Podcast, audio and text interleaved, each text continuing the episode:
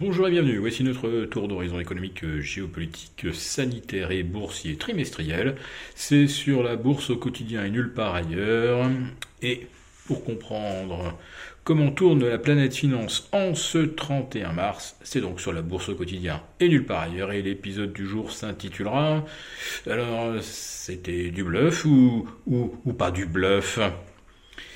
Rappelez-vous que dans notre euh, chronique euh, de mercredi euh, intitulée Qui est le plus roublard, j'expliquais que la Russie ne livrerait plus de gaz à des pays ne réglant pas leurs achats en roubles, tout en leur ménageant une période de transition.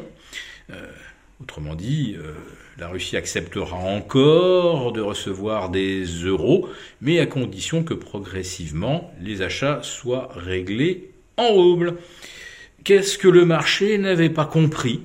Je, ne sais pas. Euh, d'un seul coup, aujourd'hui, on apprend que la France euh, et l'Allemagne euh, et l'Italie se préparent à bah, être privés de gaz russe parce que ils ne paieront pas en roubles.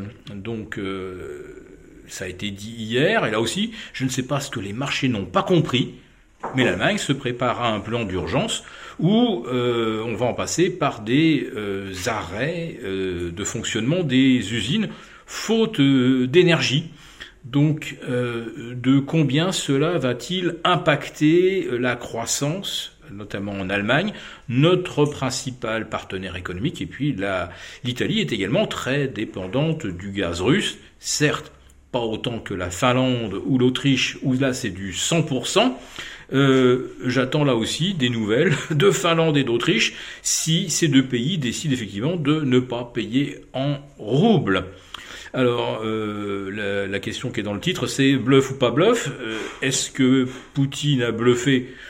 Probablement pas. Est-ce que les Européens bluffent en disant qu'ils ne paieront pas en roubles? Là, s'ils continuent de bluffer, on n'a plus d'économie. Hein voilà.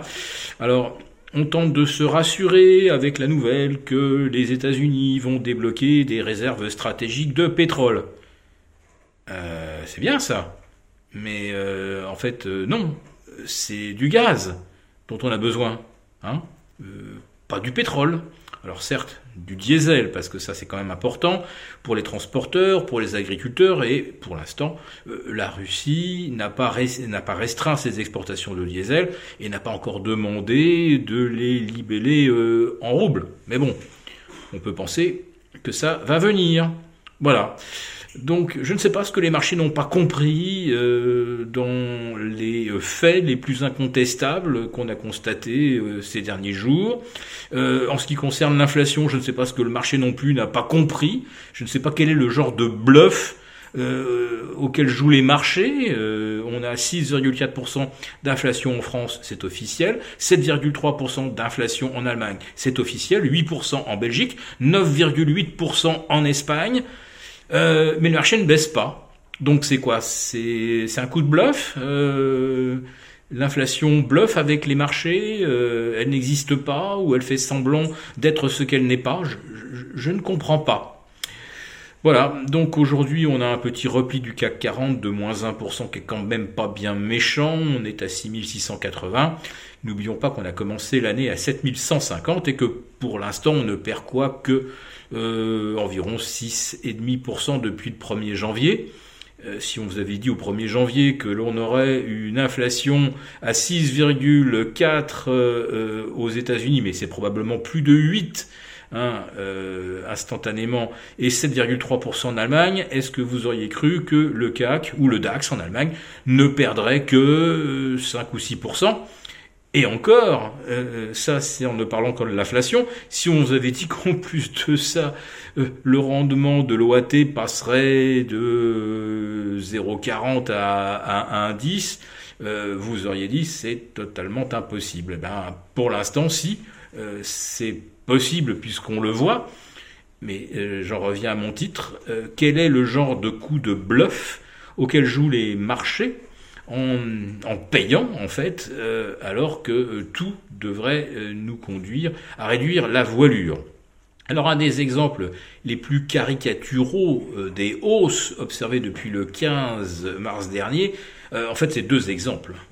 C'est Tesla et c'est surtout Apple. Euh, Apple, c'est 11 séances de hausse consécutives depuis le 15 mars, pour un gain d'environ 25%.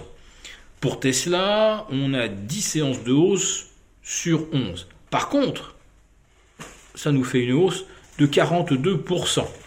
C'est-à-dire, euh, ça fait un ajout de capitalisation représentant 4 fois Volkswagen.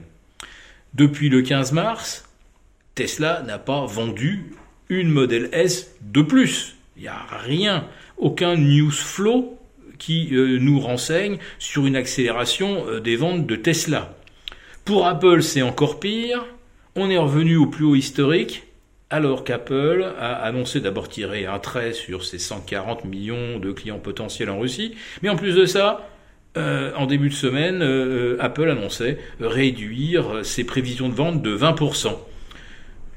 Vous avez donc une réduction de 20% des prévisions de vente et vous avez le titre qui prend 20%.